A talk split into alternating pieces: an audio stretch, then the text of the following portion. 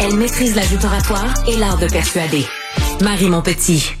On est en pleine rentrée scolaire au Québec. Ça commence un peu partout, dépendamment les régions. Certaines sont aujourd'hui, d'autres demain, mais la grande majorité vont retourner à l'école l'année prochaine. Et là, on apprend qu'il manque plus de 8550 enseignants au Québec, mais il manque aussi beaucoup de professionnels de l'éducation qui vont venir aider nos élèves dans les écoles, qui vont venir les supporter, qui vont venir les encadrer, qui vont venir supporter les enseignants aussi pour leur donner un coup de main.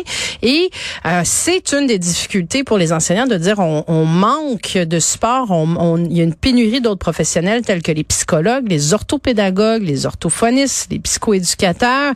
Et ils appellent à la négociation aussi avant qu'on lâche. On en discute avec Jacques Landry, qui est président de la Fédération des professionnels de l'éducation du Québec. Bonjour, Monsieur Landry. Bonjour. Bonjour. Est-ce que euh, déjà d'entrée de jeu, euh, pouvez-vous nous faire un, certain portrait parce qu'on a parlé beaucoup, beaucoup des enseignants, euh, évidemment dans les derniers jours, ça, ça marque beaucoup l'imaginaire de savoir que le ministre de l'Éducation vise seulement à avoir un adulte par classe pour la rentrée scolaire. C'est quoi le portrait au niveau des professionnels de l'éducation? En fait, ce que la, la Fédération des directions d'école a annoncé, c'est un peu plus de 900 professionnels. Puis là-dessus, absent là, dans les trois quarts d'emploi que vous avez nommés, psychoéducateur, psychologue, orthophoniste. Et euh, là-dessus, il n'y avait pas la région de Montréal. Fait qu'on peut penser que, que c'est davantage. Puis quand on regarde euh, au Québec, on en a euh, peut-être un 4000. Ça veut dire qu'il en manquerait le tiers, à peu près.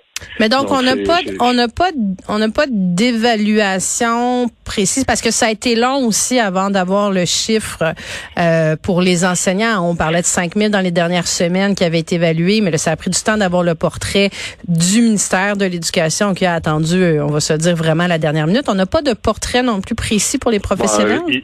ils l'ont euh, au ministère, mais je pense qu'ils ont voulu mettre l'emphase sur les enseignants. Donc, euh, ça va sûrement sortir plus tard. Mais l'an passé, euh, il sortait les chiffres pour euh, psychoéducateur, psychologue orthophoniste aussi. Et puis au mois d'avril, c'était plus de 600 postes qui étaient vacants quand même. Hum. Puis qu'est-ce que ça vient faire? Qu'est-ce que ça a comme impact, dans le fond, comme conséquence de, de l'absence de ces professionnels-là dans les écoles? Ben, en fait, euh, la loi de l'instruction publique dit qu'un élève en difficulté, on doit l'aider, on doit lui offrir des services appropriés. Et euh, quand il manque euh, le tiers de professionnels, euh, vous comprenez que les, services appropriés, on n'est pas capable de les donner. Là. puis souvent, les, enfants, particulièrement les, tout jeunes, là, maternelle, première, deuxième année, on sait comment c'est important de, de, partir de la bonne façon à l'école.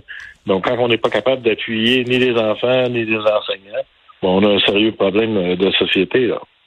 Est-ce que vous diriez que c'est un manque de un manque de, planification, un manque euh, d'évaluation des besoins ou c'est vraiment une question de d'attractivité, de, conditions de travail? Ben, c'est, c'est, sûr qu'il y a un bout euh, dans l'organisation du travail, il y a un bout aussi euh, qui est salarial. Il y a quelques années, moi, moi, je suis, plus vieux. Là, quand je suis sorti de l'université, c'était un, emploi en vie.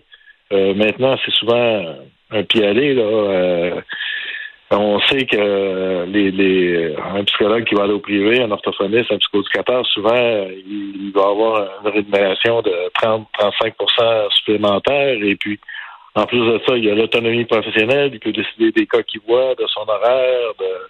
Donc, euh, on, est en concurrence avec, euh, entre autres, le privé. Mais euh, il, y a, un coup de barre à donner. Vous savez que dans les années 2010, là, il y a eu un, grand abandon, des coupures importantes. Chez nous, en, je crois c'est 2016, 2015-2016, euh, il y a eu 500 postes de coupés en une année. Reprendre ça après ça, c'est extrêmement difficile.